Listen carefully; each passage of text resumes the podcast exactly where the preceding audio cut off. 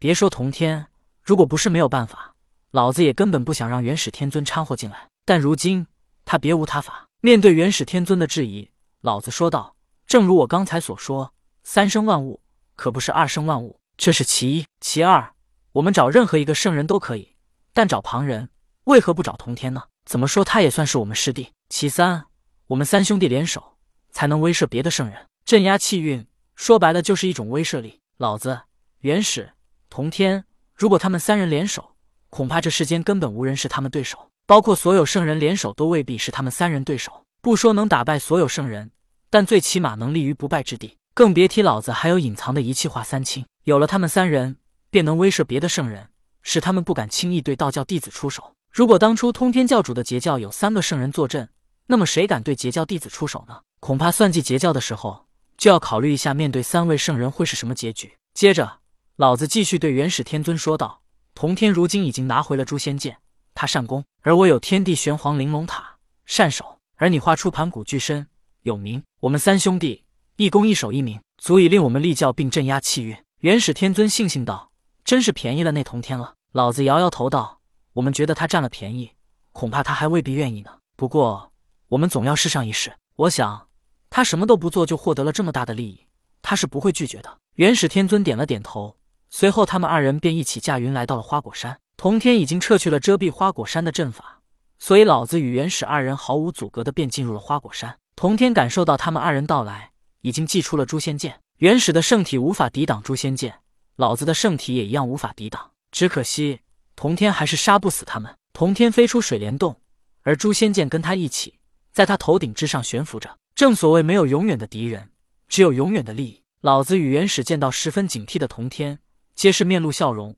老子首先道：“师弟，我们初次见面，你用不着如此防备我。”同天道：“我与你们只有仇恨，也不再是你们师弟。”老子道：“你是因通天而来，自然是我们师弟。”顿了顿，老子又说道：“师弟，你不打算请我们入内一坐吗？”此时，同天还不知他们二人为何要来此处见自己，但看起来他们也不像是要打架的样子。有了诛仙剑在手，同天倒也不与他们计较那么多。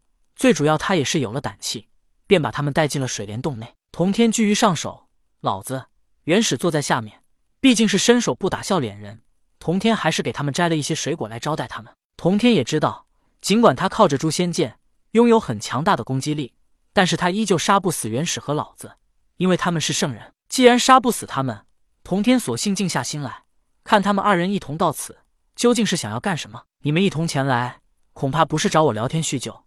还是打开天窗说亮话吧。同天道，老子笑道：“师弟，你还是没变，性子依旧这么直。”同天道：“用不着套近乎，有事说事。”老子道：“我知道你一直在想着覆灭阐教和人道教，甚至还有西方教。你应该比我更清楚，只需要五十年左右，人道教就将覆灭了，而阐教应该也离灭教不远了。你的心愿已经完成。既然如此，我们三兄弟便不再是仇人。今日专程来找你。”是有另外一件更重要的事。同天道：“你们走吧，我的心愿完成，更不会与你们有什么牵扯。”元始天尊道：“师弟，此事关系重大。如今你的对手只剩下了西方教，而西方教一直想要东传。只要我们三兄弟联手，再立一教，镇压气运，便永远不怕西方教东传了。”元始天尊一番话，同天静静的看着他。此时，同天想到了当初为了对付元始与老子，他与女娲达成了协议的事。而协议的内容，无非是女娲想要天皇伏羲以及地皇和人皇能获得自由。当年把天地人三皇逼入火云洞之时，元始天尊就十分积极。他本以为依靠十二金仙能掌控仙界权势，毕竟老子的人道教虽然势大，但那只是人间。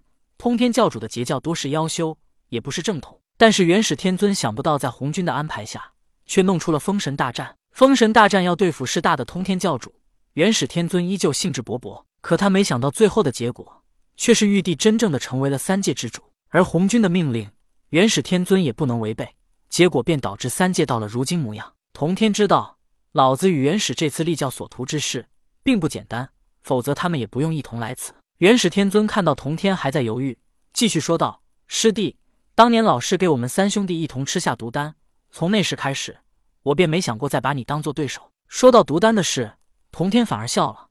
老子和元始怕毒丹发作，所以他们不敢真正的对付自己。嗯，想到这里，童天一愣，他不怕毒丹，是因为他已经不再是通天教主，他是独一无二的人。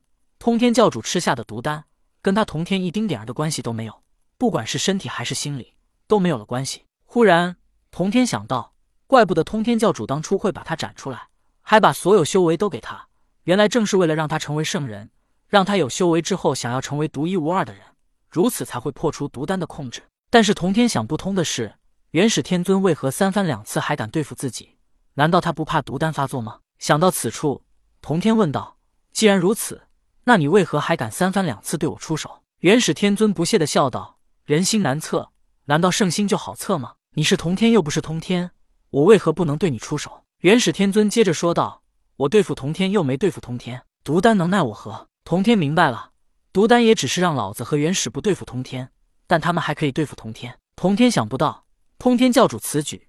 让他们师兄弟三人都摆脱了红军毒丹的控制。好吧，既然你们想要与我合作，但当初我已经与女娲有了协议，答应她帮助天地人三皇离开火云洞，获得自由。你们答应这个条件，我才会思考与你们合作。元始天尊听后先是一惊，他悄悄地查探了一下乾坤袋里的玉匣，发现玉匣还在，没什么变化，他便放心了。只因为他的玉匣与人皇轩辕牵扯巨大，同天提出的条件。恰是与天地人三皇相关，